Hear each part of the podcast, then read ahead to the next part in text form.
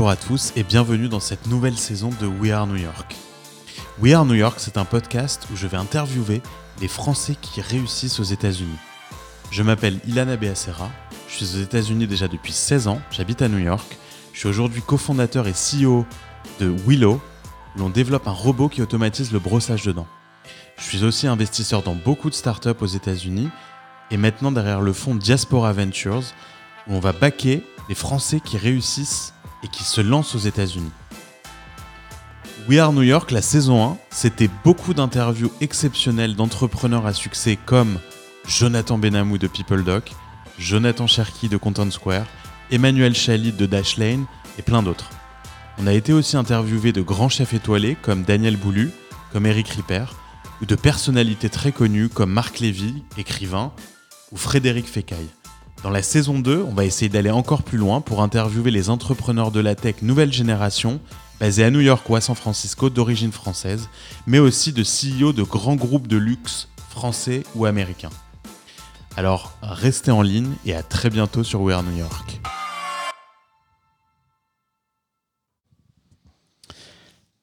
Eh bien bonjour à tous, Euh, bienvenue dans ce nouvel épisode de We Are New York. Je suis à nouveau en live, c'est la deuxième fois cette saison, avec Alain Bernard, CEO et président du groupe Richemont. Salut Alain. Salut Ilan. Alors président du groupe Richemont sur l'Amérique du Nord. Sur l'Amérique du Nord. Ah mais c'est le plus gros marché, non? C'est un des gros marchés. Mais c'est une précision quand même importante. Euh, déjà, merci Alain d'être venu jusqu'à moi. Je t'en prie, je suis ravi. C'est toujours euh, plus cool euh, d'avoir une conversation face to face. Alors c'est vrai que les autres conversations que j'ai, je les fais en zoom au moins pour qu'on puisse avoir un, un retour, euh, tu vois, en live dans, dans les discussions qu'on peut avoir. Ça marche bien, mais c'est toujours plus sympa euh, en vrai. On reprend la, la vraie vie.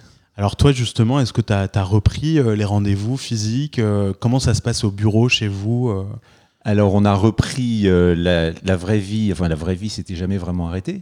Mais euh, on a rouvert les bureaux euh, il y a maintenant un peu plus d'un mois. Et les co- les collaborateurs commencent à revenir les uns après les autres. Alors certains avec beaucoup, beaucoup, beaucoup de- d'envie, de, plaisir parce qu'ils n'en pouvaient plus d'être chez eux.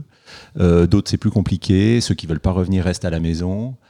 On, a une, approche assez modérée en- globalement en demandant à, tous les, collaborateurs de revenir un jour ou l'autre, avec une philosophie qui est que c'est plutôt au bureau que la magie s'opère, parce qu'on est, euh, on est dans une industrie de, de- de création, de créativité, euh, de relations. euh, très clairement de collaboration physique, d'interaction. Et il y a beaucoup de choses qui se passent quand on se voit, quand on est ensemble. Euh, et hum, donc, on a demandé aux collaborateurs de revenir une majorité de leur temps de façon générale au bureau, de s'organiser pour ça et avec toute la flexibilité nécessaire pour euh, ceux pour qui c'est vraiment difficile de revenir. Et comment vous gérez en fait ces règles? Euh, à, à quel, à quel niveau vous fixez euh, votre flexibilité pour revenir ou pas au bureau?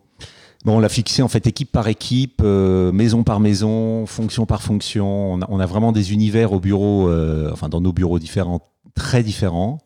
Euh, dans les bureaux à New York, on est à peu près 500. On a toutes les maisons du groupe qui sont là, avec des, cultures, des philosophies très différentes. Et donc nous, ce qu'on a dit encore une fois, d'un- point de vue général, c'est euh, d'avoir toute une flexibilité entre le bureau et la maison, un petit peu plus de temps au bureau. Et puis après, chaque équipe s'organise pour en arriver là. Alors moi j'ai l'habitude de, de- évidemment de parler à beaucoup de personnes qui sont dans la tech et euh, la particularité de, cette catégorie c'est qu'on est tous habitués en fait euh, plus ou moins au work from home. On a tous les outils qu'il faut depuis longtemps. Nous par exemple on utilise Zoom depuis trois ans. Euh, on a des bureaux un petit peu partout. Mais dans un groupe comme le vôtre où effectivement c'est plus physique, il y a du retail. est-ce que, est que vous avez réalisé qu'il vous manquait des outils pour, pour, pour passer à la phase du, du, remote friendly, on va dire? Alors clairement, on a découvert un nouveau monde. hein. Euh, moi, je fais partie d'une industrie plutôt traditionnelle de ce point de vue-là, dans les, euh, dans les façons de travailler. Pré-Covid, notre, euh, notre façon de travailler habituelle, c'était du lundi matin au vendredi soir au bureau. Je parle pour les bureaux. Et puis après, on est dans un monde physique de, de boutique, un monde physique de logistique, un monde physique même de, de centres d'appel avec des ambassadeurs qui sont tous au, au même endroit. Et euh, donc, moi personnellement, j'ai fait mon premier Zoom.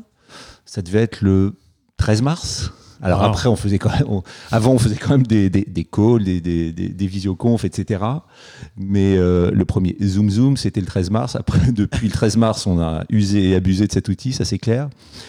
Donc, parmi toutes les transformations sur les six derniers mois, euh, dans les façons de travailler, pour, pour nous, euh, ça a été euh, vraiment une révolution de passer d'un mode très euh, collaboratif, physique au bureau, tous ensemble, euh, un mode complètement à la maison. Et maintenant, on entre dans une nouvelle phase, on essaie de trouver un équilibre entre les deux.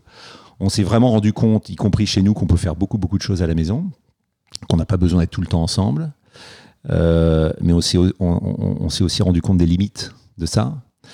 Et euh, donc voilà, l'idée pour nous, c'est de, trouver l'équilibre. Mais c'est vrai qu'on est, on parle à, à des, collaborateurs qui euh, voient ce qui se passe dehors, évidemment. Donc on a beaucoup de questions, notamment des plus, jeunes, millénials, Gen Z, etc., sur bah, finalement pourquoi revenir au bureau alors que tous nos copains de Google, Facebook, etc., vont pas revenir avant euh, l'été prochain. Et en quoi on est différent? Et donc on a un travail à faire, on continue de le faire, d'explication, qui est un travail d'ailleurs super intéressant de notre culture, en quoi justement un groupe comme Richemont, des maisons comme les nôtres et l'industrie comme la nôtre est différente d'un Google, Facebook, euh, voilà, sans jugement de, valeur. hein. On, est, des mondes très différents, mais pourquoi nos métiers sont très différents et nécessitent une collaboration euh, face-to-face? Voilà, on est dans un métier de, encore une fois, de création et de relation, et ça, ça se fait en général ensemble. Euh, quand tu vois l'état de la ville de New York aujourd'hui, donc là on est, euh, on enregistre le 1er octobre, le 2 peut-être, je, je sais Le plus. 2. Le 2, on est le 2, 2 octobre. Euh, J'aimerais qu'on parle un petit peu de New York, tu vois, euh, post, euh, euh, post-déconfinement. Alors nous, New York a pris une direction un petit peu différente que, celle qu'on a à Paris, par exemple, ou, en France, où le déconfinement a été vraiment par étapes. Euh, et d'ailleurs, euh, on vient à peine de réouvrir l'intérieur des restaurants euh, jusqu'à 25% de capacité. On est euh, quoi quatre mois après ce qu'on a appelé le déconfinement à New York.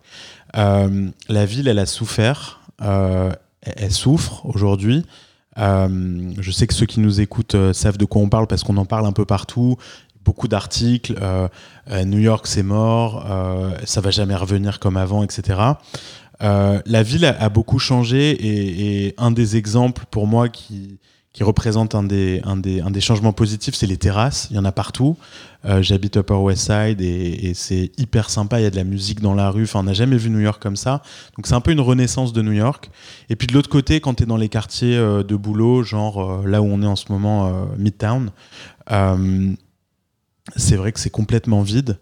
Euh, et, c'est dû au fait que beaucoup d'employés travaillent de chez eux. Alors il y a beaucoup d'employés dans les banques, etc. Et, les banques ne réouvrent pas euh, leurs bureaux entièrement avant janvier, voire euh, été prochain. Donc ma, question pour toi, c'est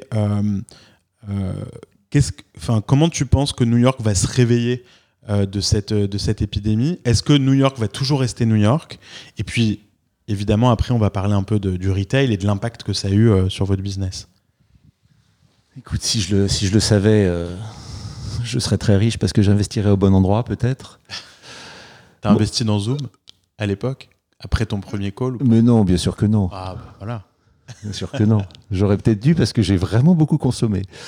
Euh, écoute, New York, euh, qu'est-ce que je peux rajouter de- par rapport à ce que tu as dit? C'est On est dans une situation, euh, je trouve, très triste pour le moment. Euh, cette ville qui est la, la vitalité même, qui devient tout d'un coup, euh, alors vide, silencieuse. Alors, c'est en train de reprendre. Ouais. Euh, c'est vrai que pendant, pendant tout le printemps, c'était, on était dans- sur une autre planète, avec effectivement quelques bons côtés. Tu parles des terrasses aujourd'hui. Moi, j'ai beaucoup aimé euh, pendant le printemps ne- être réveillé par les oiseaux. Ouais. On n'entendait plus ce vrai. genre de bruit. Et, ou pouvoir jouer au, au- au foot euh, dans la rue avec, avec mes fils euh, sans aucune voiture, c'était quand même assez étonnant. Mais hum, donc il y a- il y, a toujours des bons côtés, y compris dans les périodes les plus noires. Bon, Aujourd'hui, ça, rep- ça reprend un petit peu. Là, je me baladais tout à l'heure sur la, sur la 5e avenue, il y a un petit peu de monde. Maintenant, tu l'as dit, ça va être très très long, euh, des mois, des années peut-être. Est-ce que je reste optimiste? Oui, je reste optimiste. Euh, New York a, rebondi de, multiples époques, après de multiples crises. Celle-là, elle est importante. Il y a la question des, des, bureaux, clairement, et donc toute la vie. Je parlais, tu parlais de je pense qu'il y aura toujours besoin de bureaux, il y aura toujours besoin d'espaces de collaboration pour des gens qui vivront peut-être en dehors de New York, qui viendront certainement pas cinq jours par semaine, qui viendront euh, peut-être moins de temps, mais qui auront besoin de se retrouver. Peut-être que les bureaux vont être configurés différemment, peut-être qu'ils vont être partagés différemment, avec euh, voilà dans des dans espaces différents. Mais je pense qu'il y aura toujours besoin de se retrouver. Euh, voilà, la, la, force de New York, une vie, une vie culturelle, des qui est, qui est euh, unique et qui reprendra, forcément. Donc, euh, je, reste, je reste optimiste. Ça sera, oui, ça sera sans doute différent, ça sera sans doute long, donc faut, faut, tenir bon. Euh, voilà, puis après, dans le monde du retail, il se passe effectivement beaucoup de choses. Je pense qu'on en, on en reparlera. Oh oui. pour rebondir un peu sur, sur, ce que tu disais, une des raisons pour lesquelles c'est important pour un groupe comme le tien d'être basé à New York et pas euh, à Atlanta ou à Chicago, c'est euh, parce que les talents sont ici. Euh, si avec, avec l'épidémie, on constate que, que, que, les talents commencent à, aller ailleurs, et c'est ce qui se passe, c'est pour ça qu'il n'y a jamais eu autant d'appartements à louer et, et, à vendre à New York en ce moment, certaines personnes se sont dit que finalement, pourquoi pas avoir une meilleure qualité de vie, parce que c'est pas toujours évident. à New York, on n'a pas beaucoup d'espace, etc. Est-ce que toi, tu as observé une fuite des talents euh, et qui pour moi est d'ailleurs le, tu vois, la raison numéro un pour laquelle euh, New, York, New York reviendra. C'est-à-dire que les boîtes continueront à s'installer ici parce qu'il y a le plus gros vivier de talents en marketing, retail et autres. Est-ce que toi, tu as observé quelque chose qui va dans ce sens? Plutôt pas. Euh, après, je pense que c'est encore trop tôt pour, pour observer, mais voilà, on est une période très courte où beaucoup de gens ont quitté New York parce que pour se protéger euh, et pour essayer de bien vivre cette période. Mais j'appellerais pas ça une fuite de talent, parce que je ne sais pas si c'est vraiment sur le long terme. Comme tu le dis, Ilan, euh, nous, les talents qu'on recherche, alors on, a, on, recherche des talents clairement dans nos équipes euh, marketing, communication, digital, qui sont plutôt ici, qui peuvent être ailleurs, mais enfin, il y a un très gros vivier à New York. Je pense que c'est durable. Après, dans le monde du retail, on a aussi des talents dans la, dans, la vente qui sont, qui sont un peu partout sur le territoire, mais dont beaucoup sont ici. Donc, encore une fois, j'ai pas trop d'inquiétude. Après, ça, ça, évoluera et on s'adaptera. Je pense que ce qu'on a tous appris sur les derniers mois, c'est être agile, à, changer de, à changer de modèle du jour au lendemain. Euh, voilà, si on observe sur le long terme que bah, les, les, les, poules de talents vont, vont ailleurs, on s'adaptera et puis on travaillera différemment. Alors, j'ai pas précisé euh, au début de l'interview euh, ce que faisait le groupe Richemont, mais on va citer certaines de, vos marques. Je pense que la marque, est, enfin le nom du groupe est suffisamment connu aujourd'hui, mais j'aime bien la façon dont vous, dont vous le présentez. En fait, vous êtes un ensemble de maisons. Bon, c'est des marques quand même assez connues en général Cartier, Van Cleef Arpels, Montblanc, IWC, Gégeur Lecoutre, Baume et Mercier, Piaget, Chloé et pas mal d'autres. Euh, j'en ai, oublié certaines. Euh, vous êtes le deuxième groupe mondial de luxe, c'est ça, en termes de chiffre d'affaires derrière LVMH En termes de, chiffre d'affaires, absolument. Et puis tu as cité les, euh, les, principales maisons. On a, est un portefeuille de 20 maisons. Je ne vais pas toutes les reciter, mais on a un pôle joaillier très fort avec effectivement Cartier, Van Cleef Arpels, c'est Buccellati qui est la, la petite dernière, formidable maison italienne milanaise qui, euh, qui intègre le groupe, un pôle horloger avec huit maisons, dont certaines que tu as citées, un pôle mode et accessoires, avec des maisons formidables, dont certaines qu'on connaît très très peu d'ailleurs, mais qui ont un potentiel incroyable. Et puis un pôle plus récent qui est un pôle de, de distribution online avec Yux Net à portée, qui est le gros acteur, la grosse plateforme d'e-commerce de luxe et de mode. Qui vous appartient Qui nous appartient. C'est via un rachat, ouais. j'imagine Oui, Un rachat et puis une fusion entre Yux et, et Net-à-Porter. Et puis une petite plateforme qui est super intéressante qui s'appelle Watchfinder et qui, euh, dont, le, dont, le, modèle économique est sur l'achat et la vente d'horlogerie, de, pièces d'horlogerie, de montres de deuxième main. Ok. Donc un marketplace un, un peu à la Chrono 24. C'est plus une marketplace puisque Watchfinder achète, euh, constitue un stock et revend Ah, euh, toutes les grandes maisons. Donc là, on est vraiment sur le, le business d'occasion qui est en plein boom. Donc on s'est, euh, on, a, on a pris, on a pris le pari d'in- d'intégrer le business chez nous plutôt que de le voir à l'extérieur. Donc eux aussi, c'est une acquisition. Une acquisition, voilà, Ok, anglaise. intéressant. Intéressant. Donc du coup, vous avez aussi un peu de, de vous adaptez un peu au, au nouveau monde du digital, du e-commerce avec Yux, Net-à-Porter, Watchfinder, euh, dont j'avais entendu parler. Euh, alors justement, on, on peut- rentrer directement dans, dans ce sujet. Euh, historiquement, le luxe, les grandes maisons de luxe et les produits de luxe, c'est pas ceux qu'on va chercher sur Internet, majorité. Alors j'ai pas, j'ai- aucune idée des chiffres aujourd'hui, mais j'imagine que ça progresse, qu'on achète de plus en plus de produits de luxe euh, online. Euh, Est-ce que c'est le gros enjeu euh, pour vous aujourd'hui Alors toi, à ton, à ton niveau, évidemment, hyper stratégique dans, dans le groupe Richemont, est-ce que la question que vous vous posez tous les jours, c'est euh, comment on peut créer ou réussir la transition vers des marques euh, digitally native euh, ou, pas tant que ça et, après, évidemment, on va parler du, retail physique. Alors, c'est clairement l'un des gros enjeux du groupe, sinon le gros enjeu du groupe et de toute l'industrie de façon générale. Avec une, une histoire très complexe entre Internet et le luxe. hein. Ça a commencé, alors, moi pour ma petite histoire, j'ai été le premier directeur Internet, s'appelait directeur Internet à l'époque. De, euh, le, en 2000, le ça, non CDO, ce genre de truc digital n'existait pas. Donc j'étais directeur Internet de quartier en 1999. Ah ouais.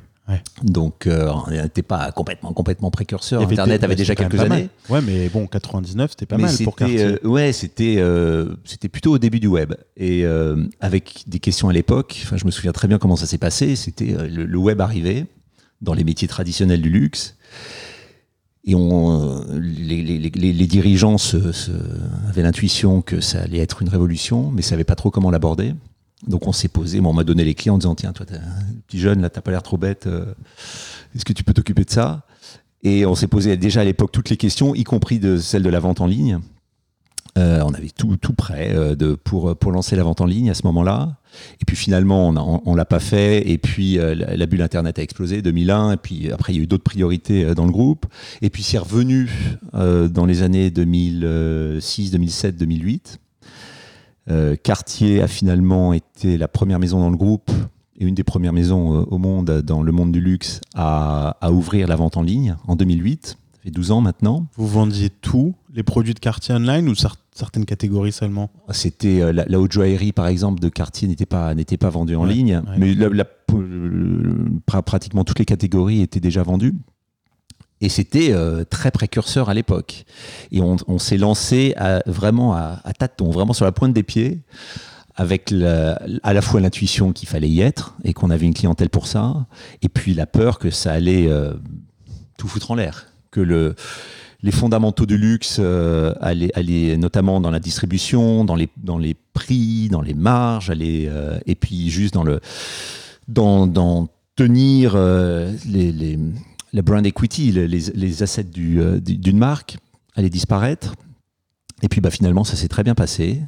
Et puis depuis, euh, entre 2000, euh, c'est la fin des années 2000, et puis les années, enfin les mois après Covid, hein, il y a eu un développement euh, du luxe sur Internet. Donc là, je parle vraiment de l'e-commerce, donc de, nos marques ou des, marques de la concurrence sur euh, leur site web hein, et sur des plateformes de distribution, qui, euh, ça s'est très gentiment développé. Alors, avec, selon, selon les, les secteurs, plus ou moins de, de succès ou plus ou moins d'appétit en tout cas, ou de traction, le secteur de la beauté, le secteur de la mode, hein, qui s'est beaucoup plus développé.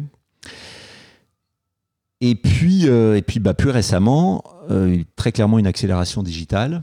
Alors, pré-Covid, parce que euh, les planètes ont commencé à s'aligner avec des clients de plus en plus prêts à acheter sur Internet, et notamment les grandes maisons rassurantes, avec très clairement une, valeur de confiance. Quand tu sais ce que tu, tu connais la maison, tu connais les produits que tu veux acheter.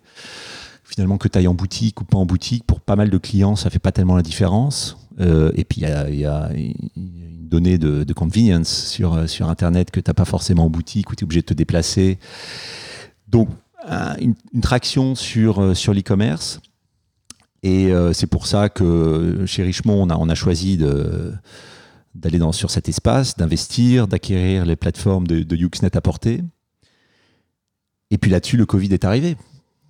Alors là, en termes d'accélération, on était en plein dedans parce que le 16 mars, juste pour parler de nous et de, des États-Unis et du Canada, le 16 mars, on a fermé toutes nos boutiques physiques en quelques minutes. Donc, en quelques minutes, notre business est passé d'une très grosse partie de, mix en business physique avec nos boutiques à nous et puis euh, des, boutiques partenaires et puis une distribution en grand magasin. C'était combien de pourcentage de votre chiffre d'affaires Ce qu'il faut avoir en tête, c'est en gros, on était à 95,5. On ah faisait 5% de notre business online. Donc, quand même, euh, cataclysme. Et euh, donc du jour au lendemain, ou d'une minute à l'autre, tu fermes 95% de ton business. C'était un no-brainer, il n'y avait, pas le choix. Il y avait pas le choix. Ah bon, on ne s'est pas posé la question une minute qu'on a, qu'on a, qu'on a vu l'ampleur du risque de transmission de, de, la maladie et avec euh, comme priorité absolue de protéger euh, nos équipes et de protéger nos clients. Donc on a fermé euh, les boutiques, on a fermé les bureaux, on a continué à opérer, enfin on pourra je pense en reparler sur toute cette période-là, mais on a continué à opérer nos centres de réparation parce qu'il y avait encore du, des opérations à faire, et puis très clairement la logistique, puisque l'e-commerce a pris le relais. Donc là, en termes d'accélération et de bascule, on est passé d'une minute à l'autre de 5% à 100% de, notre, euh, de nos affaires sur e-commerce. Et ça a augmenté de combien en valeur le, e-commerce en, je en trois mois? Euh, sans, donner forcément des chiffres de. de... Mm. Bah, ce qu'il faut, ce qu'il faut, non, non, je te donnerai évidemment pas de chiffres parce que tout est confidentiel. ce qu'il faut avoir en tête, c'est que euh, là, en, sortie, enfin, j'aime bien dire qu'on est en sortie de crise. J'aimerais être en sortie de crise, mais en, en début de, de post-Covid, on va dire, euh, l'e-commerce a triplé pour nous. Et ça a l'air durable. Donc c'était pas juste un effet de clients qui pouvaient pas venir en boutique et du coup on basculait sur sur internet parce que c'était le seul moyen d'acheter. On a fait beaucoup de recrutement sur, euh, sur e-commerce. Et là, on pense qu'on a vraiment opéré une bascule. Alors depuis, on a, rouvert euh, toutes les boutiques. Donc on est sur un, on est sur un retour euh, presque à la normale, même si la plupart des boutiques opèrent pas complètement normalement, elles sont pas euh, ouvertes intégralement. Il faut encore prendre rendez-vous pour rentrer ou, ou faire un petit peu la queue devant les boutiques, puisqu'on on a tous les protocoles de, sécurité à l'intérieur, enfin de sécurité, de, santé à l'intérieur de, la boutique. Donc on, limite beaucoup le trafic évidemment mais toutes les boutiques ont ouvert. Et là, on est en train d'aller dans, un monde qui est un monde équilibré entre euh, une distribution physique, donc nos boutiques qui opèrent avec des clients qui viennent ou des clients qu'on appelle et chez qui on va, et puis une distribution e-commerce. Euh, juste avant de passer sur le, physique, justement, euh, quand on design un site e-commerce pour une grande marque comme, comme Cartier ou autre, c'est quoi en fait euh, les choses auxquelles vous faites attention euh, qui sont moins des problématiques pour un, site qui vend euh, des, paires de chaussettes? À quoi on fait attention en termes de, design e-commerce et, comme tu le disais tout à l'heure, de, brand equity? Comment on respecte ça online Une excellente question et c'est très difficile. c'est très difficile et c'est sans doute beaucoup plus difficile qu'il n'y paraît parce que la, enfin, la difficulté, c'est de trouver l'équilibre entre ce qu'est la marque et donc très euh, respecter euh, son image. Euh, et puis plus que la respecter, vraiment la mettre en avant. Et puis toute la, la, convenience, le mot me manque en français. Hein, j'arrive plus à parler en français. Je vais pas t'aider. Hein, je, je suis pas mieux. la, la, facilité d'utilisation que, que, que, doit apporter Internet. Et c'est, une, conversation permanente à l'intérieur de nos maisons, avec une, ligne de crête qu'on essaie de trouver.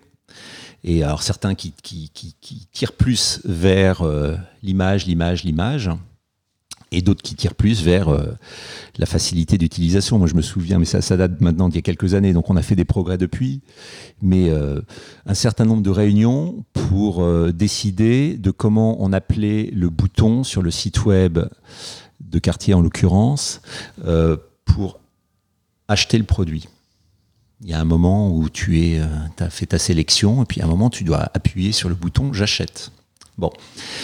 sur le site américain, on s'est beaucoup, beaucoup, beaucoup posé la question de comment on devait appeler ça. Est-ce que c'était purchase euh, Est-ce que c'était un, autre mot? Euh, Qu'est-ce qui est propre? Qu'est-ce qui est à la hauteur de, de la maison? Donc c'est une attention aux détails, y compris là-dessus.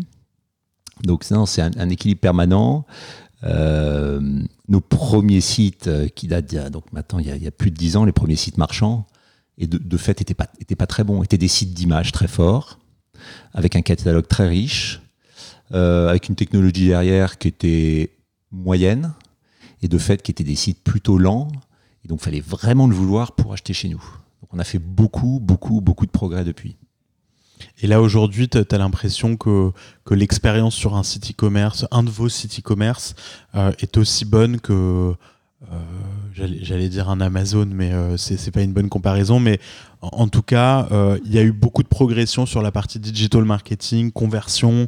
Aujourd'hui, vous êtes devenus des pros là-dessus. Vous avez des grosses équipes qui gèrent. Alors, on a, on, a, on, a, on a très clairement acquis des talents et on s'est on, on s'est beaucoup enrichi de, de, de, tout ce qu'on pouvait faire.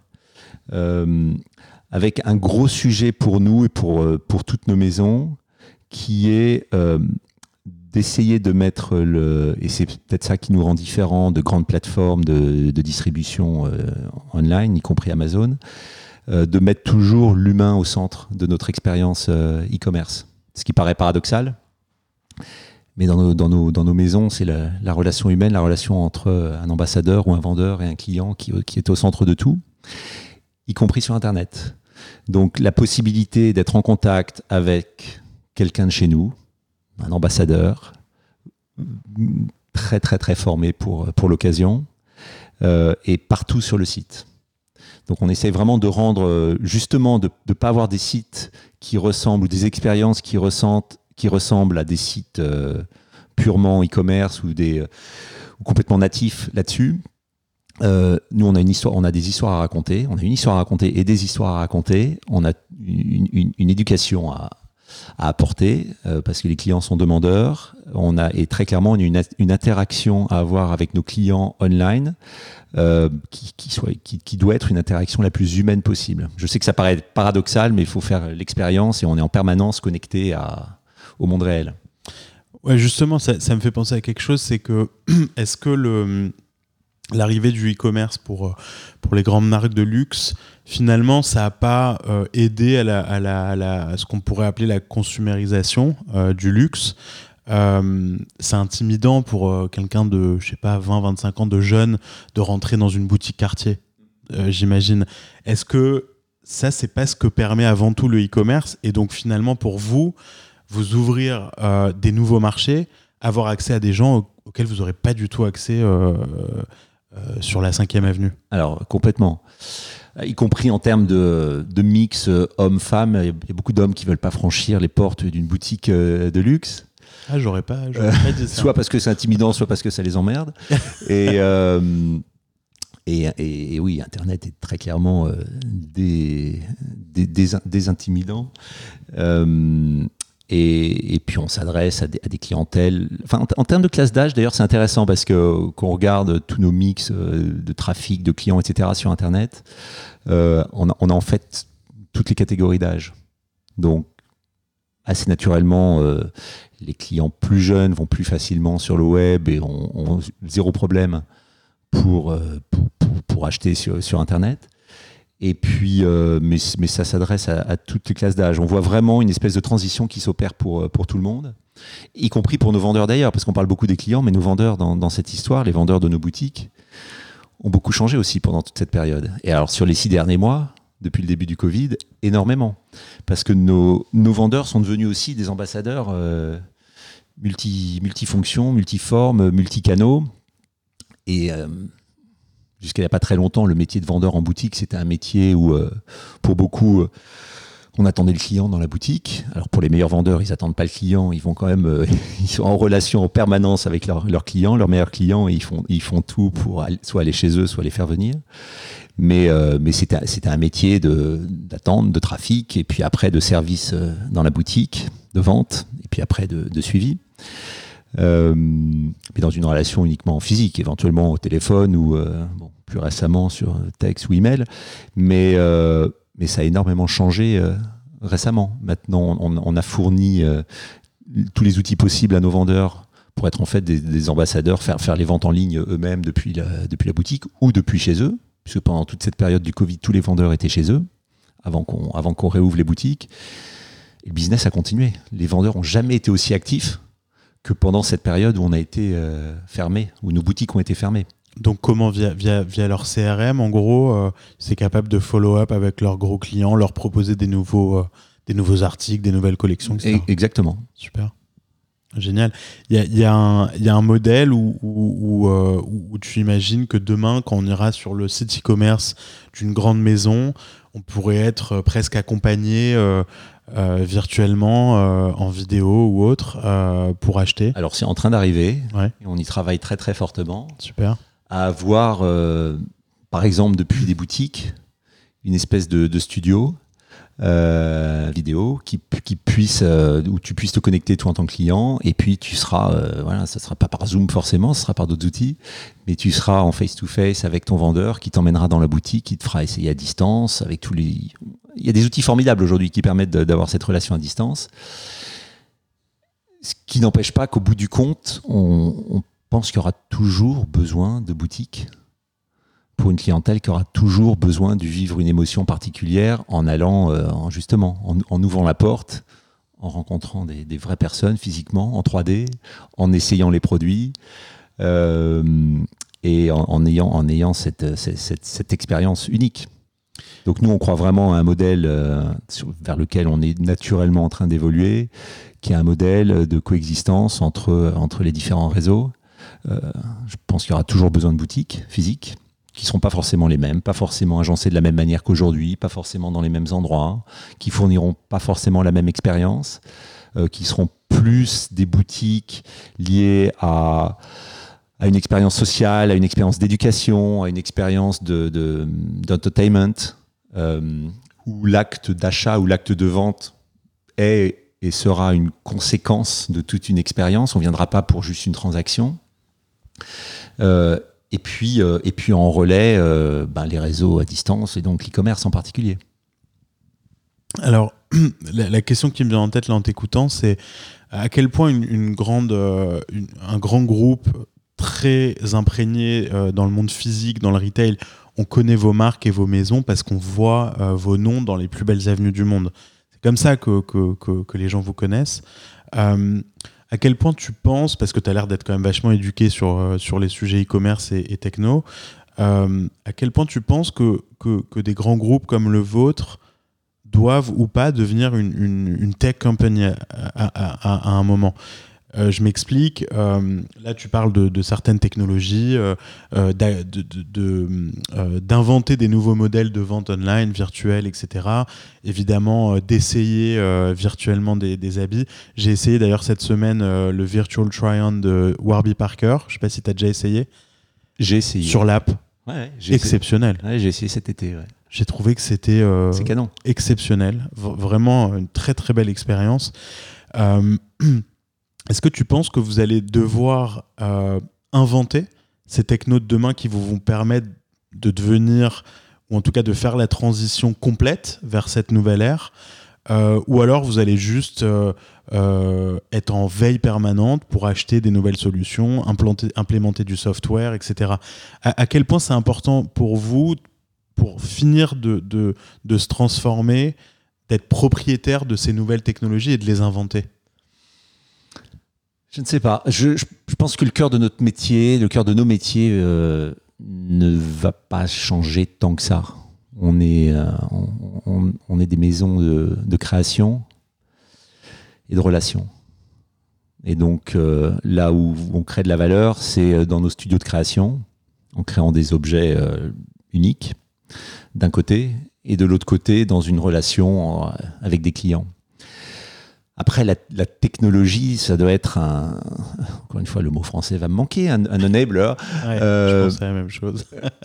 euh, je pense pas qu'on ait, on n'a on pas vocation. C'est un outil. C'est un, outil. Bah, après, c'est à nous d'aller chercher les meilleurs outils. à nous peut-être d'inspirer les meilleurs outils en fonction des besoins que qu'on a. Donc c'est pas forcément des technologies qui existent aujourd'hui, mais qu'on pourra euh, encore une fois inspirer, aller trouver des, les bons faiseurs pour le faire. On n'a pas vocation à devenir une, une tech compagnie. Ok. Bah, ouais. Après, on se revoit dans 10 ans, peut-être que j'aurais eu complètement faux. hein. Mais je pense qu'aujourd'hui, ce qui est intéressant justement aussi dans cette période, c'est qu'on a une espèce de, de re- de retour aux sources. Du, alors, dans les métiers du luxe, il y a vraiment un, un retour aux sources. Et que finalement, plus il y a de la technologie, plus on l'utilise pour les bonnes, pour les, pour, euh, pour, pour les bonnes choses. Euh, mais plus il y a aussi euh, d'humains, plus il y a de demandes de création, plus il y a de demandes de sens, plus il y a de demandes de belles histoires, et ce que nos maisons euh, fournissent. Donc je pense qu'on n'a pas vocation à devenir, euh, à devenir un groupe techno. Bah, c'est rassurant. En fait, d'une certaine façon, ce que tu dis, ce que tu dis et qui est, qui est hyper intéressant, c'est que vous êtes dans la création, c'est ça votre votre métier finalement. Euh, donc, on comprend très bien que, que des boîtes comme la vôtre n'ont pas besoin de devenir des tech compagnies. Je pense que c'est important à, entendre aussi parce que euh, dans un monde où effectivement on se remet tous en question, euh, on peut avoir tendance à, prendre le mauvais chemin, en fait, la mauvaise direction et et, quand on voit l'essor et l'accélération que ça a apporté au e-commerce là ces derniers mois, on peut perdre le, la North Star, euh, ce qui n'est pas votre cas. Enfin, en, tout cas, je trouve que On essaie de trouver, le, encore une fois, c'est une question de ligne de crête ou de, bon, équilibre. Parce que le, risque, c'est de se dire, euh, on, a, un- business très traditionnel et des métiers très traditionnels.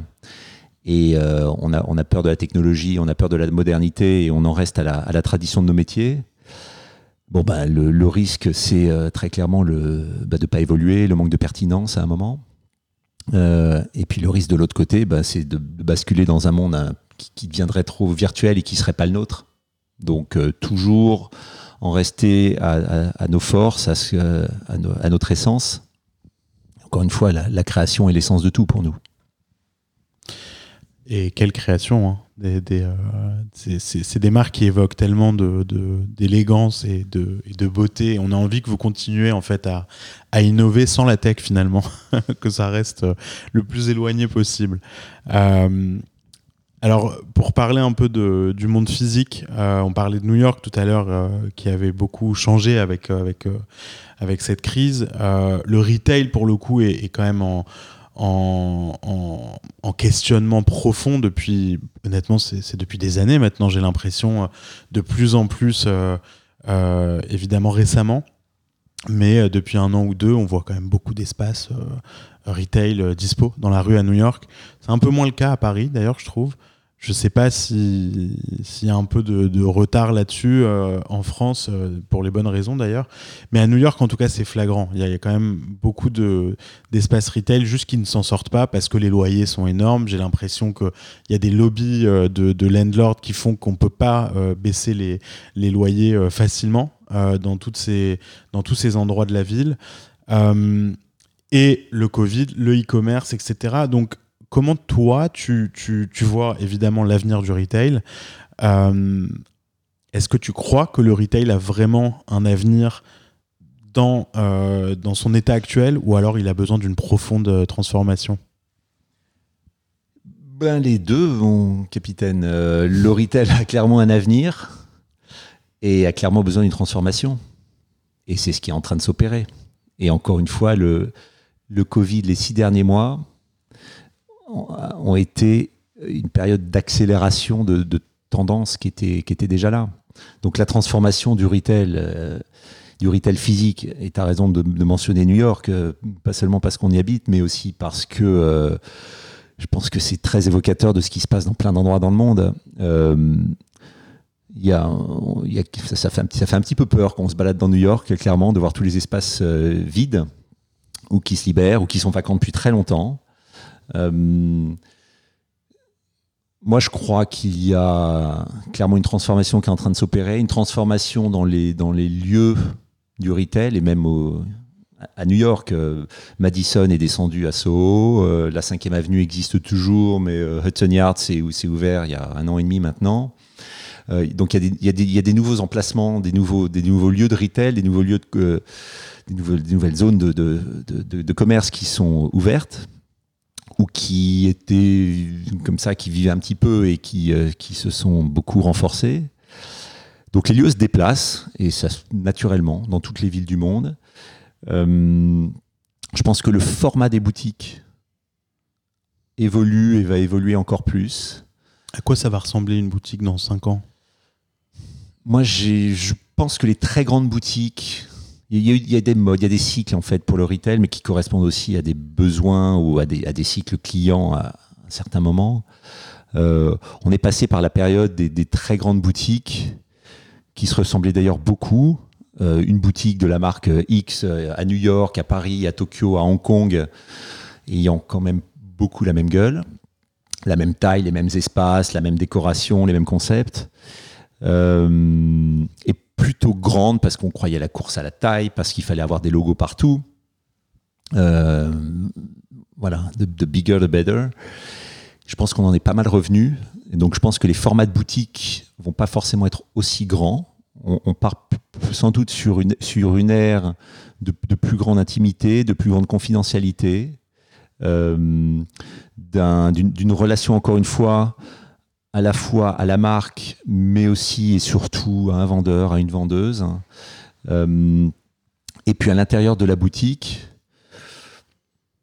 les choses, évoluent. Des boutiques qui deviennent des, showrooms, des boutiques qui deviennent des musées, ou des boutiques qui deviennent en fait la, synthèse de tout ça, à la fois des, musées, showrooms, euh, lieux communautaires où on peut aller, euh, voilà, prendre un café, une coupe de champagne, rencontrer des gens, des boutiques qui sont des, lieux de d'amusement, d'entertainment. et puis au bout du compte, encore une fois, bah, si on a envie de repartir avec un objet, bah, on repart avec un objet, mais c'est plus une conséquence de, d'une expérience, d'une émotion. Je pense qu'on s'oriente vraiment là-dessus. Donc les formats des boutiques vont évoluer, les lieux vont évoluer. Moi, je crois toujours à la 5e avenue, euh, qui est, comme tu dis, ça fait partie des, grandes avenues du, du monde. Madison, c'est un petit peu plus compliqué en ce moment, mais on, va voir comment ça évolue. Après, il y a la question, oui, des, des landlords, des loyers. Après, c'est une, une, question d'offre et de demande tout ça va, va bouger. Ça va, ça va s'adapter. Oui.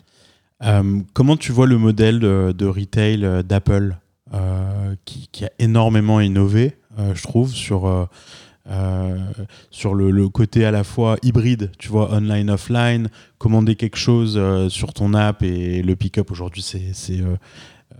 on, l'a tous au moins fait une fois, je pense, pas que chez Apple. c'est une inspiration pour toi, les Apple Store? Ah bah, je pense que quiconque travaille dans le retail n'est pas inspiré par le modèle ou n'a pas été inspiré à un moment par le modèle Apple, euh, un problème, hein, oui, t'es un menteur. Mais bah, c'est historiquement, enfin sur les dix dernières, années, absolument fascinant. Bah, c'est impossible de rentrer dans un Apple Store sans ressortir avec quelque chose. C'est impossible. Euh, le, métier de vendeur qui est devenu un métier de genius ou euh, radicalement évolué. C'est plus du tout un métier de vendeur. Euh, la notion de service a complètement évolué. Les notions de visual merchandising ont complètement évolué. Euh, le produit, qui est quand même la star chez Apple, est une des parties de toute l'expérience. Euh, donc c'est clairement inspirant. Et puis après, Apple a inspiré plein d'autres marques, des existantes, des nouvelles. Voilà, je pense que c'est après Apple, c'est un petit peu, un peu ralenti. Il n'y a plus grand chose de, nouveau, mais ça reste extraordinaire. Ouais. Et, et, euh, quand, quand, on pense à l'Apple Store, il y a, un côté qui est quand même aussi assez puissant chez eux, c'est que ils vont filtrer et, sélectionner des produits euh, qui vont mettre en avant finalement très très peu.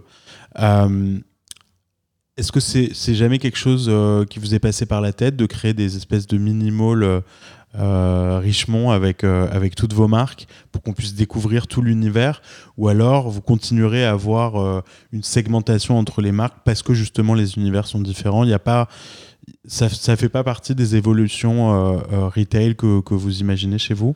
Bah, les, les, avec nos, avec nos maisons, quelque part, on les a déjà aujourd'hui. Pas, on les opère pas forcément nous-mêmes directement, mais euh, tu as dans euh, les grands magasins euh, les maisons du groupe qui sont les unes à côté des autres, et on, aime travailler avec ces partenaires parce que parce qu'ils savent faire. Euh, et puis on l'a aussi dans le monde euh, digital avec euh, Yuxnet à portée. Quand tu vas sur Net à portée, tu as les maisons du groupe. Euh, Quand tu vas sur Yux, tu as les maisons du groupe. Euh, après, des boutiques Richemont, c'est, euh, on, on se pose à peu près tous les ans, je pense, euh, cette, cette question-là. Et on- jusqu'ici, on n'y a pas trouvé vraiment la bonne réponse. On croit quand même beaucoup que chaque maison a son histoire, chaque maison a son concept. Et on n'a pas trop envie de mélanger les choses et, de, et d'apporter de la confusion pour nos clients. Pour parler du retail, j'ai vu que, que vous ouvriez une, une, une Retail Academy à, à Brooklyn. Tu peux nous en dire plus? C'est quoi le- l'objectif? Alors merci de me poser la question, c'est un, de mes bébés et j'ad- j'ad- j'adore la Retail Academy, j'adore cet endroit. Euh, alors on a ouvert la Retail Academy à Brooklyn, à Williamsburg en février dernier, donc on a eu un bon timing puisque c'était quelques jours avant le début du Covid. La fermeture de retail. Voilà. Et euh, la vocation de la Retail Academy, c'est euh, en interne d'être un endroit, qui comme son nom l'indique, de, de, de formation, d'éducation pour euh, tout notre personnel et notamment notre personnel de vente. Et hum, alors, la Retail Academy a donc ouvert physiquement et est resté. Alors, on, a, on fermé physiquement pendant quelques mois, mais la Retail Academy virtuelle a continué à opérer avec énormément de, formations, de conférences, etc.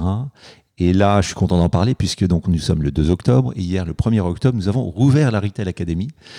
Et euh, voilà, donc c'est un, espace très clairement pour que tous nos collaborateurs se retrouvent. En plus, un petit peu plus sympa que, un peu plus euh, moderne que nos bureaux traditionnels sur la 5e avenue.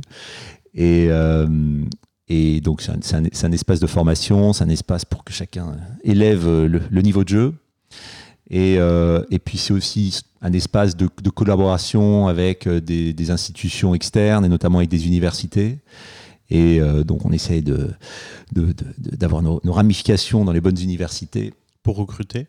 Pour parler des métiers du retail.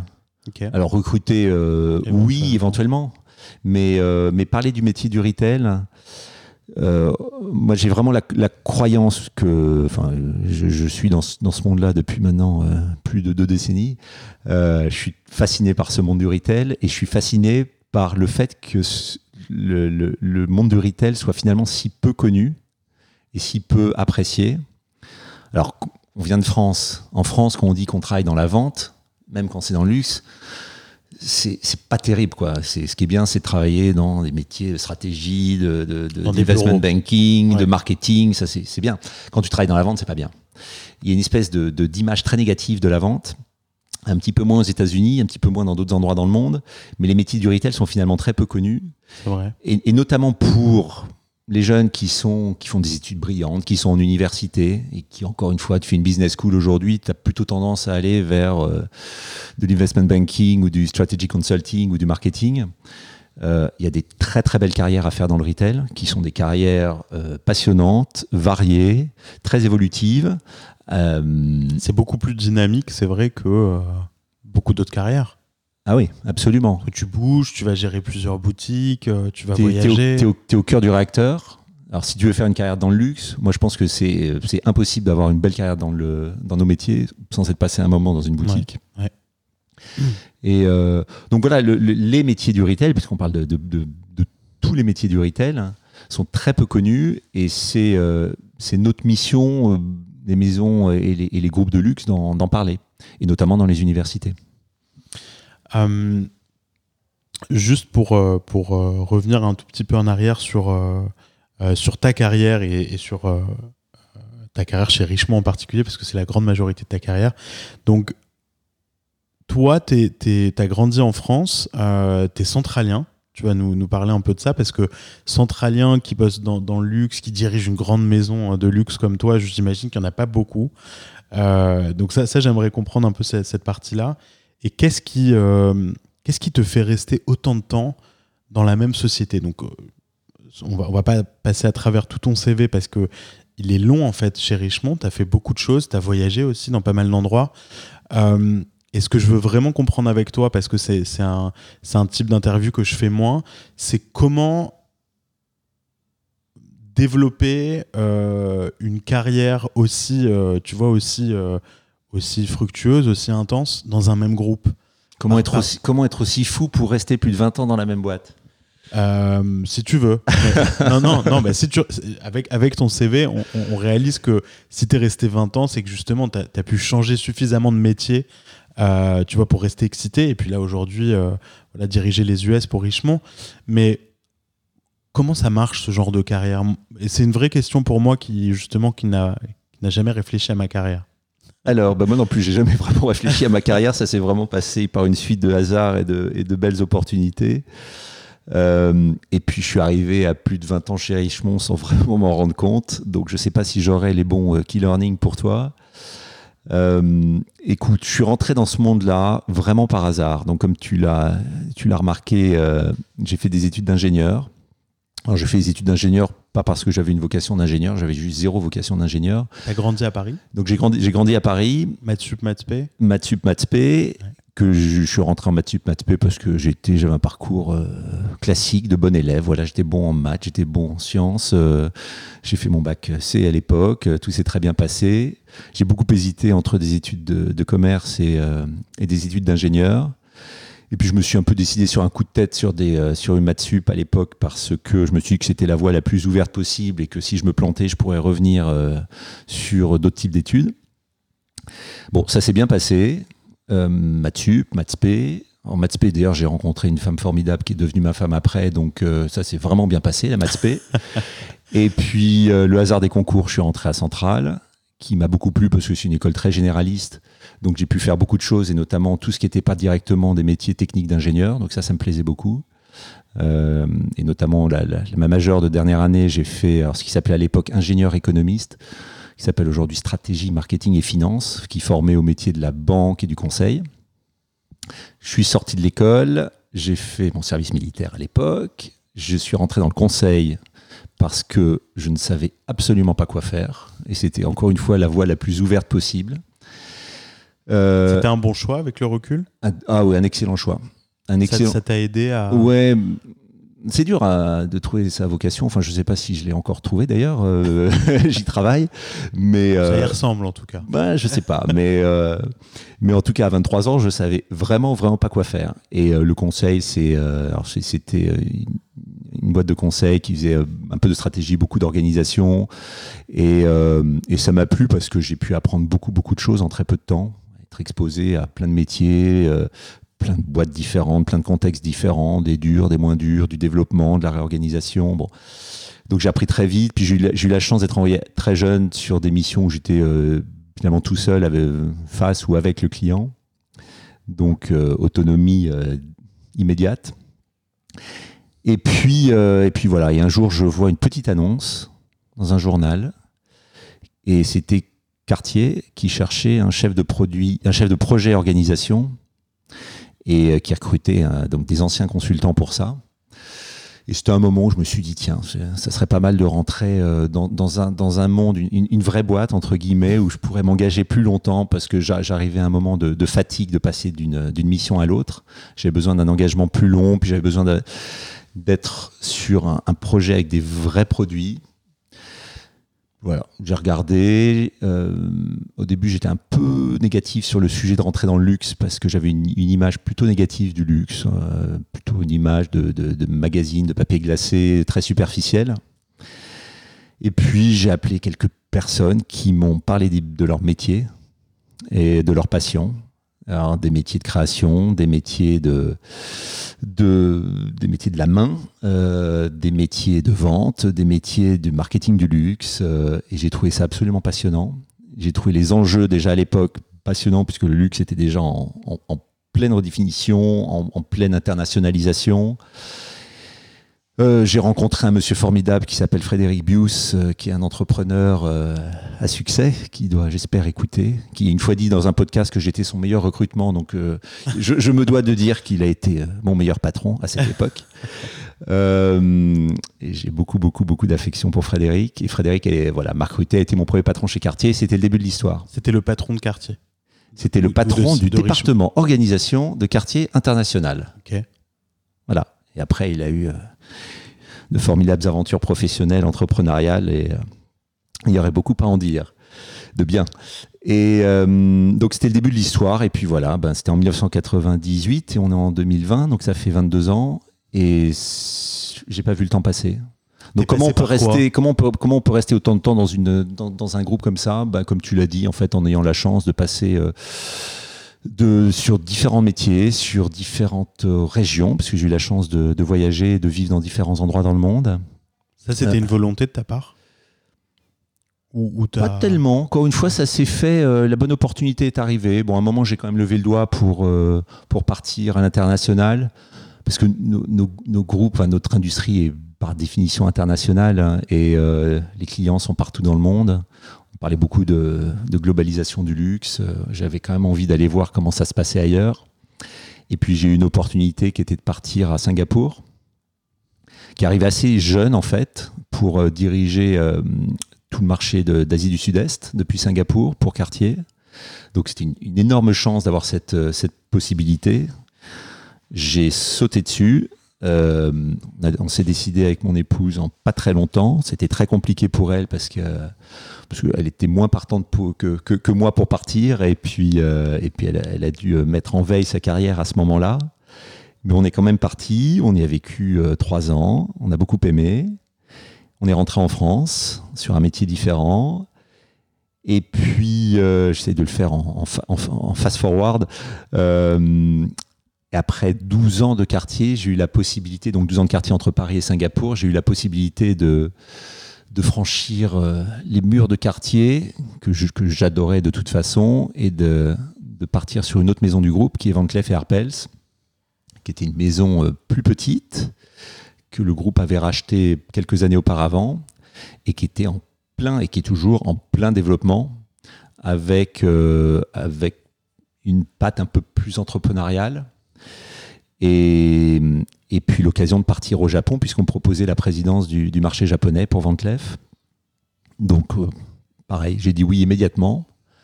Et nous voilà à Tokyo en famille. euh, Pendant toujours 4 un- ans pendant- passé pendant quasiment trois 4 ans, ans. ouais. C'est c'est, euh, c'est des bons souvenirs Tokyo, Ouais, des excellents souvenirs. ok.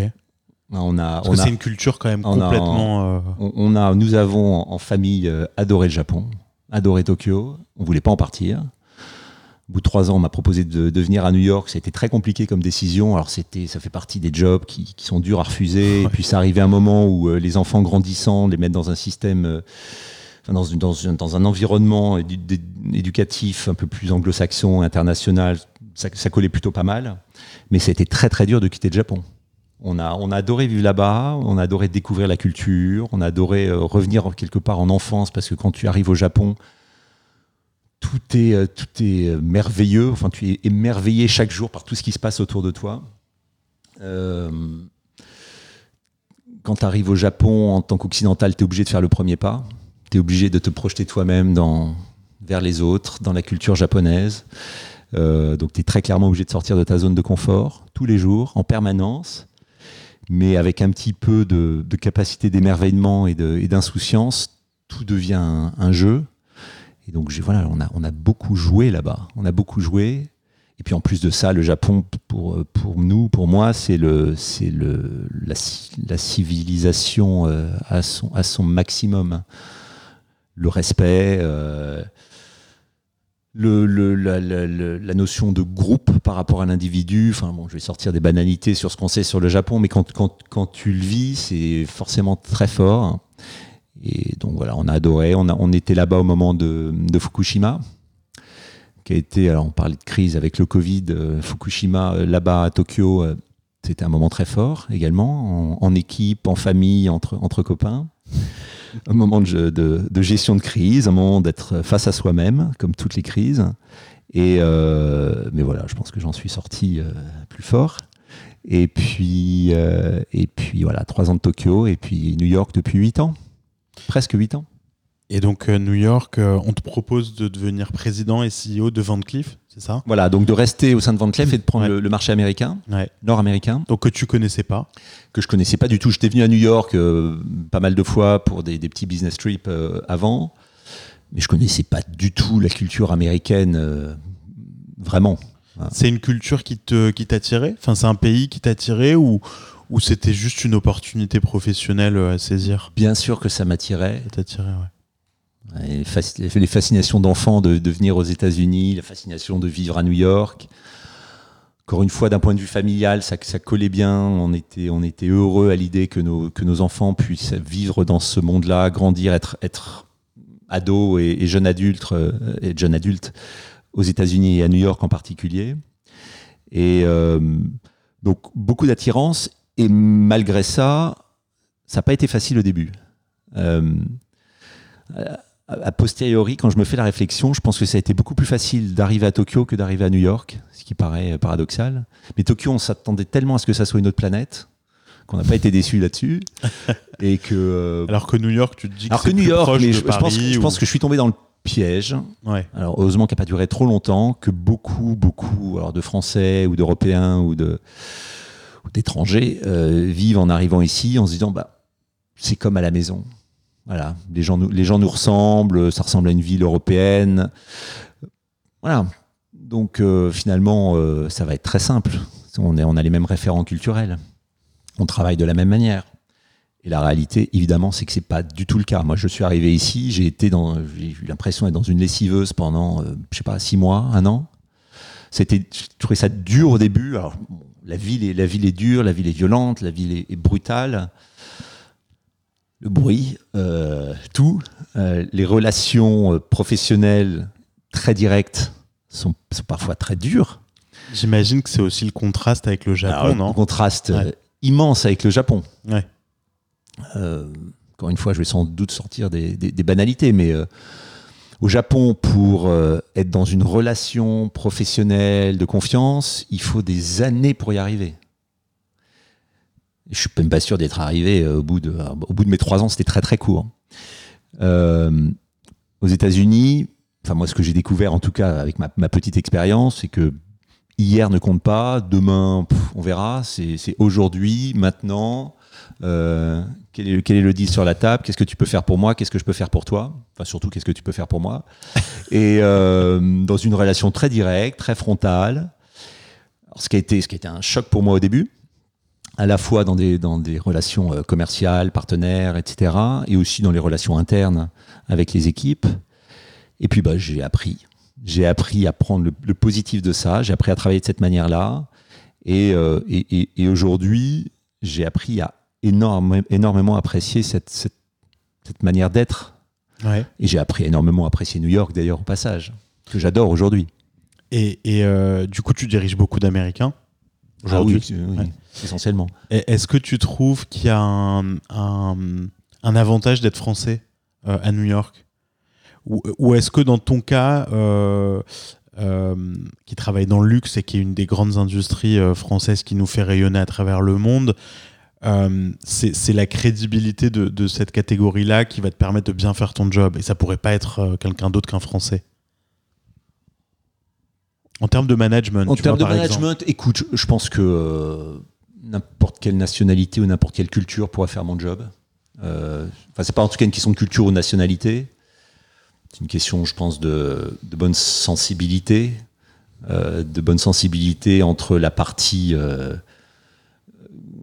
créative ou en tout cas respect, de la création, respect de la. On est, on est dans des métiers très émotionnels, donc respect de la matière humaine du job. Et puis la partie plus euh, logique, organisation, euh, financière. Voilà, donc c'est l'équilibre toujours entre les deux, magic and logic. Euh, après, un Français ou un non-Français, euh, je pense, encore une fois, bah, question de profil peuvent faire ça très très bien. Après, être Français à New York, écoute, je sais pas, j'ai pas vraiment d'avis sur la, sur la question. On a clairement une éducation qui est, qui est- qui est différente. Euh, je pense que dans les métiers de la création, euh, où il faut avoir une intuition, où il faut avoir des, antennes ouvertes sur des mondes différents. Je pense qu'on a, on, apporte peut-être quelque chose en plus, un petit supplément d'âme. Euh, on a, moi, mon, épouse est dans la recherche, donc c'est pas vraiment un métier de la création, mais on n'en est pas très loin. Et euh, je, sais que les Français marchent bien là-dedans parce que l'é- l'éducation qu'on a reçue est, très ouverte et, et nous apprend pas mal à faire du lateral thinking, en fait. Voilà, encore une fois, le mot. On, parle des Français à New York et je parle anglais. Mais euh, donc je pense qu'on a un modèle éducatif qui nous rend sans doute plus pertinent dans les métiers de la créativité, les métiers, en l'occurrence, de la recherche. Euh, pour revenir sur, euh, sur ta carrière, donc il y a à peu près deux ans, on te propose de, prendre le poste de président et CEO de Richmond North America. comment tu vis ça? Parce que c'est c'est un peu une consécration dans ta carrière. tu es quand même jeune. J'aimerais que tu nous, tu nous racontes comment même si ça paraît naturel quand on lit ton CV parce qu'on se dit bon bah il a passé 20 ans là-bas, il prend des postes euh, de plus en plus euh, stratégiques partout dans le monde. Donc oui, ça devait arriver. Donc quand on lit ton CV en arrière, on se dit bon voilà, rien de rien d'anormal, au contraire. Mais quand même, dans, la tête d'un homme euh, ou d'une femme qui obtient ce rôle, il se passe quoi à ce moment-là dans ta carrière? Comment tu réagis à, à, ce genre de poste? Et d'ailleurs, comment on te fait ce, cette proposition, ça arrive comment Un email, une discussion euh, C'est quoi? Alors, comment, comment alors, je sais pas du tout si c'est une consécration, euh, mais euh, non, je crois pas. Je pense que c'est une, une, étape. Et en l'occurrence, c'est moi qui l'ai voulu. donc, il y, avait, y avait un, y avait un moment où il y avait une, une, opportunité. Et ça, ça, a été un alignement de planètes entre le groupe qui avait besoin d'un profil comme le mien, pour, euh, quand je dis un profil comme le mien, c'est quelqu'un qui connaissait le groupe, euh, qui avait clairement des bonnes antennes avec euh, le siège, avec un grand S, en l'occurrence à Genève, qui ait cette confiance-là, qui connaissent le marché américain et qui venait du monde du business et du monde des marques. Parce que le poste que j'occupe aujourd'hui est un poste qui est un, peu plus éloigné que ce que je faisais avant, directement des clients, des boutiques, des affaires un job un peu plus euh, corporate, entre guillemets, avec beaucoup d'aspects à l'intérieur de ça. Mais, euh, on voulait vraiment repositionner le job, qui était euh, à l'origine un job beaucoup plus financier, très corporate pour le coup, plus sur un job d'accompagnement de, des marques dans leur croissance. Et donc voilà, il y avait une recherche dans le groupe d'un profil plus business qui connaissent le marché américain, qui connaissent le groupe. Donc j'étais un peu le profil idéal pour ça, enfin l'un des profils idéaux. Et puis moi, ça correspondait aussi à un moment où, euh, alors j'ai adoré travailler chez, chez, Van Cleef, qui est une maison formidable, qui est ma maison de cœur, avec Cartier. Euh, mais ça correspondait aussi à un moment où j'étais curieux de, de, faire autre chose, d'évoluer. Un moment aussi où, où, on voulait rester à New York un petit peu plus longtemps. Donc c'était aussi l'opportunité, d'un point de vue plus personnel et familial, de rester un petit peu plus longtemps. Donc voilà, les, planètes se sont alignées. Après, comment ça se fait? Ben, Je sais pas si c'est non, c'était pas un email, c'était enfin, des, des conversations. Ça, c'est, ça se fait pas du jour au lendemain. C'est. Euh, t'as, été interviewé pour le pour le rôle? J'ai été. Alors, c'est pas, c'était pas une interview formelle. J'ai des conversations avec euh, plusieurs personnes dans le groupe, euh, dont le CEO du groupe, qui est évidemment très partie prenante là-dedans. Et voilà, ça s'est fait à peu près naturellement. Bah, c'est aussi naturel que sur ton CV, du coup, alors. Ouais. Écoute, franchement, c'est. Euh, tu, tu parlais de carrière. À chaque fois, les jeunes me demandent, mais euh, comment, comment on planifie une carrière, etc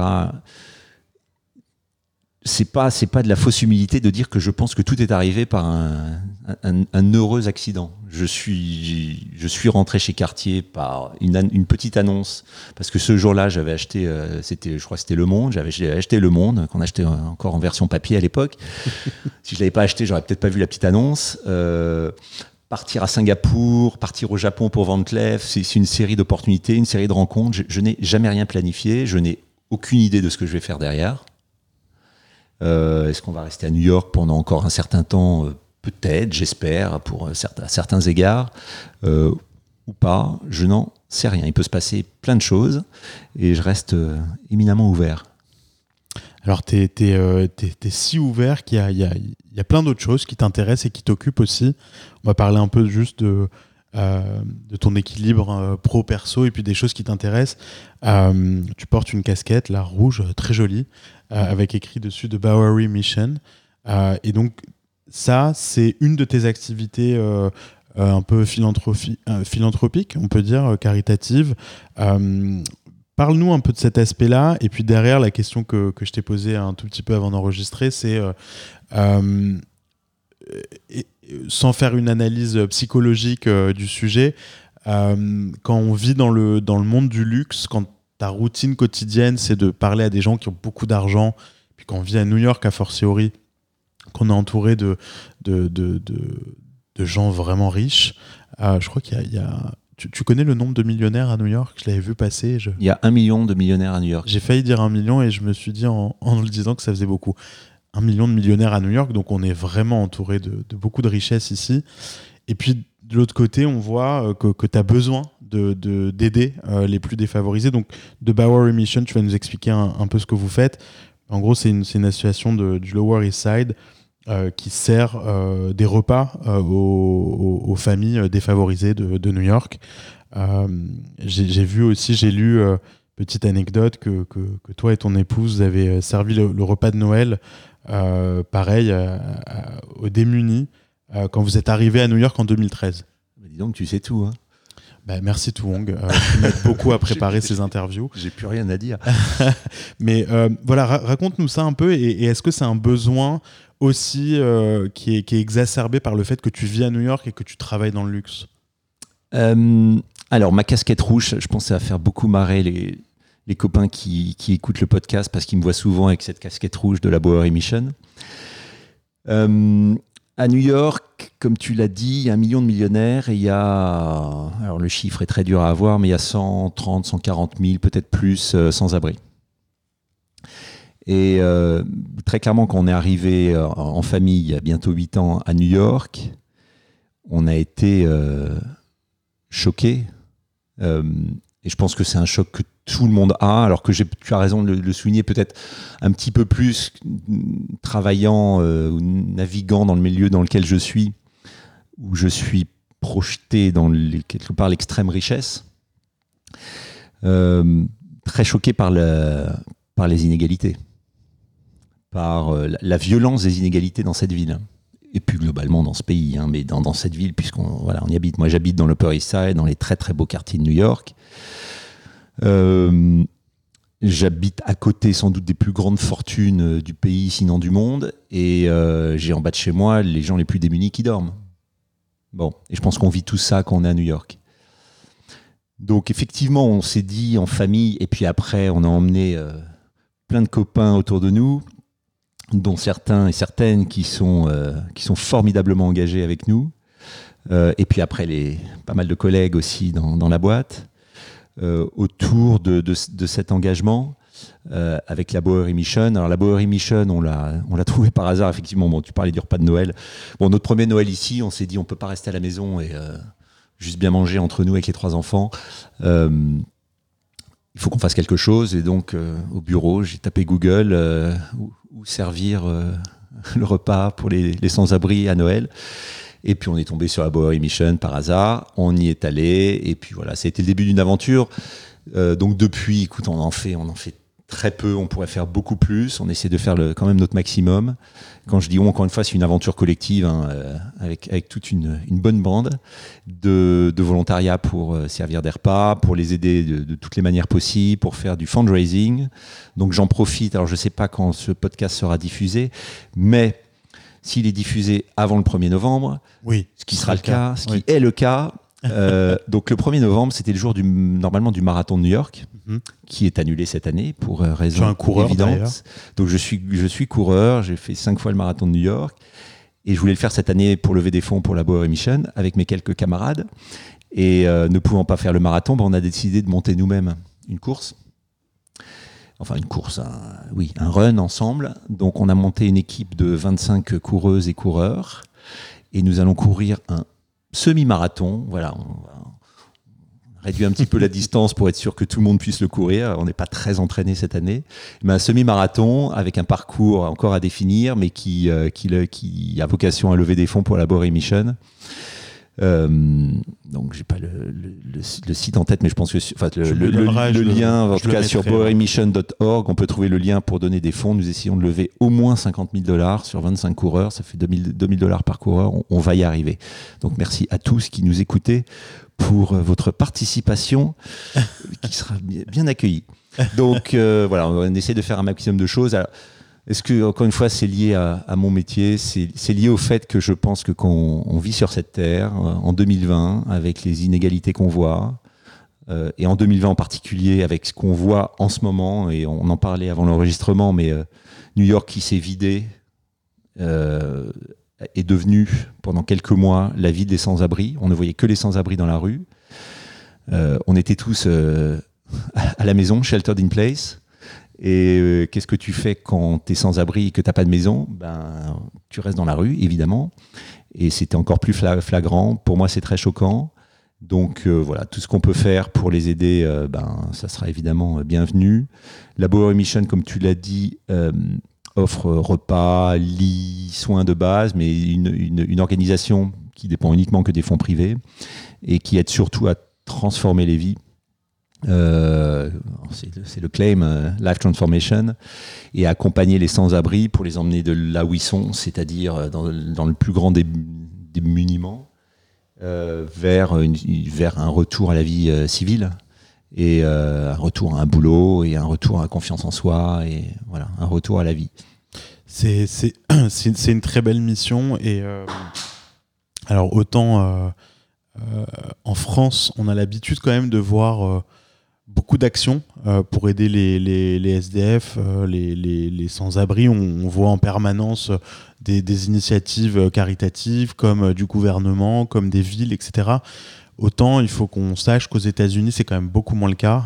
moi qui ai habité aussi un peu dans la, dans la Silicon Valley, donc euh, proche de San Francisco, euh, qui est euh, une ville qui, est, qui, a beaucoup souffert des deux côtés, justement par cette politique des, des sans-abri, et puis qui sont juste pas du tout gérés. À New York, en particulier, sans rentrer dans, la politique, est-ce que tu as l'impression que, que c'est un sujet qui va être traité par des initiatives privées versus politique, public. Euh, est-ce que tu es satisfait de, de, ce qui se fait à l'échelle de, de, la ville? Écoute, je suis pas, je suis pas assez euh, expert en, en, la matière. De ce, de ce que j'observe, euh, oui, c'est de très loin essentiellement les initiatives privées qui aujourd'hui s'occupent du problème. Et la, la, ville de New York a un budget de 2 milliards de dollars pour les sans-abri. La Bowery Mission a un budget de 26 millions de dollars. Je pense que la Bowery Mission et, quelques autres Bowery Mission, parce qu'il n'y a pas que la Bowery Mission, il y a aussi d'autres organismes privés euh, qui, qui, s'occupent des, sans-abri notamment, en font, je pense, font beaucoup plus que la ville de New York, et en tout cas pour, le, pour la, le, ce que j'appelle le retour à la vie. Ouais, réinsertion. Réinsertion. Ouais. Exactement. Donc les 2 milliards partent en, en, en abri, en, shelters, euh, ce qui, correspond à une partie de la résolution du problème, mais, mais pas à tout. Donc oui, c'est enfin comme beaucoup ici, c'est les initiatives, les initiatives privées, pardon, qui, euh, qui vont régler les problèmes. Hein. Mmh. Euh, deux dernières questions pour toi, pour terminer. la première, c'est équilibre vie perso, vie pro. Quand on a un rôle aussi important avec autant d'employés, autant d'enjeux, euh, et puis là, fortiori, euh, en ce moment, j'imagine que, que, le cerveau euh, bout en permanence. Est-ce que tu as des routines, justement, perso, qui font que. Alors, tu, nous parlais du running, mais avec, avec tes enfants, avec ta famille, est-ce que tu estimes que tu arrives à bien, à bien gérer un peu ces, ces deux aspects de ta vie importants? J'essaye. alors, je j'essaie de faire pas mal de sport. Donc je cours, je me suis mis au yoga il y a quelques années, ce qui j'en fais pas assez. Ma prof Alexia doit écouter, doit, doit, sourire. Euh, j'en fais pas assez. Euh, mais non, j'essaie de faire du sport très régulièrement, plusieurs fois par semaine.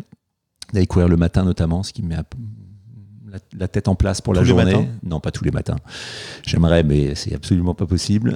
euh, euh, des activités de sport en famille. Voilà, on va jouer au foot tous les dimanches en fin d'après-midi euh, avec les garçons. On a encore deux des trois garçons qui vivent avec nous à New York. Donc on y va ensemble et avec plein de copains. Donc ça, ça fait partie des, routines d'équilibre de vie. Euh, puis voilà, j'essaie de travailler beaucoup dans la journée, de savoir m'arrêter. Je travaille jamais très tard. J'ai une, vie sociale relativement riche, beaucoup de, très bons amis que j'adore. Euh, voilà, qu'est-ce que je peux dire d'autre? Je me suis mis à la guitare l'année dernière. Aussi par une opportunité, je voulais pas du tout m'y mettre, c'est un copain, un très bon copain, Charles, qui m'a offert une guitare et qui, euh, m'a dit voilà, tu vas t'y mettre, et ben je me suis mis et j'adore ça. Donc je suis une brêle totale, mais mais mais j'aime beaucoup ça et j'aime chanter très mal, mais j'aime chanter euh, sur la guitare. Donc ça, ça fait partie aussi de l'équilibre. Donc je rentre chez moi le soir euh, quand il n'y a pas de sortie, c'est voilà, ça fait partie de la routine maintenant. Alors il faudra que je te fasse revenir parce que je crois que c'est une amie à toi, Catherine Barba. Ah oui. Bah, tu sais que quand elle est venue sur ce podcast, elle était assise à ta place. euh, elle nous a chanté une chanson à la fin de son épisode.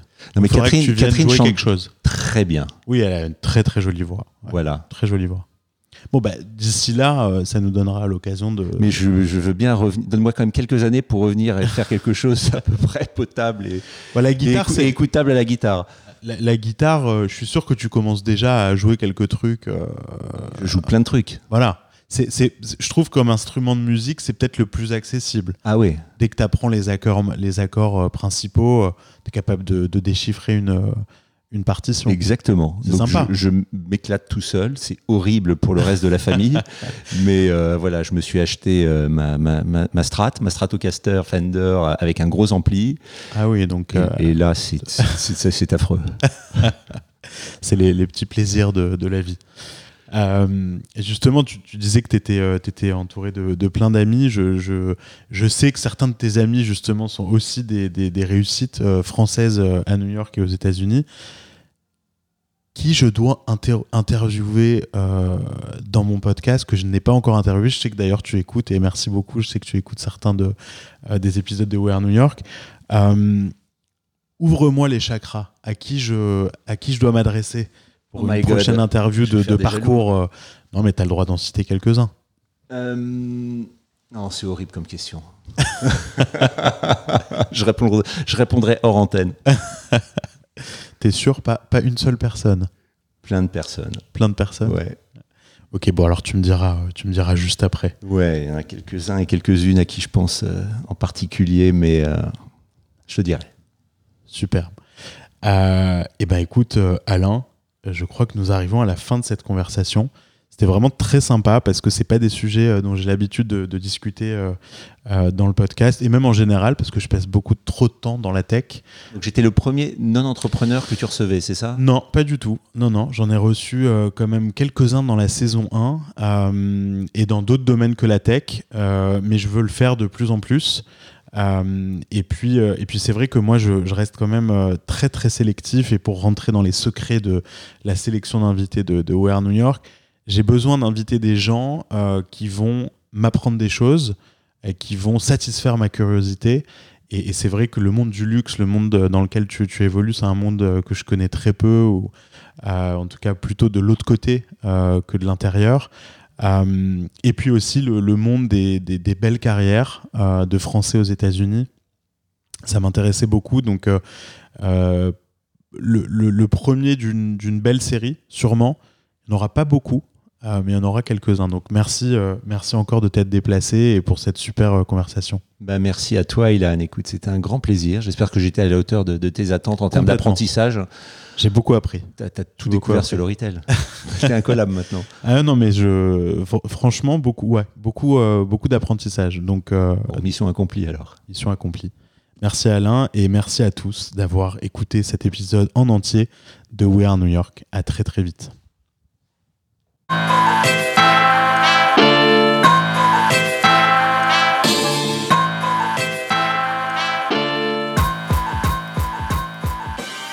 Merci d'avoir écouté cet épisode de We Are New York jusqu'à la fin. J'espère que le contenu vous plaira et surtout que vous aurez envie de partager cet épisode et le reste des épisodes de We Are New York autour de vous. Le site de We Are New York, c'est weareny.com. Tous les épisodes sont dessus. N'hésitez pas à laisser votre email sur le site pour que vous puissiez recevoir les derniers épisodes sur votre boîte mail directement. Ce qui nous aide beaucoup, c'est quand on met 5 étoiles sur son appli de podcast pour promouvoir We Are New York et aussi rajouter un petit commentaire gentil.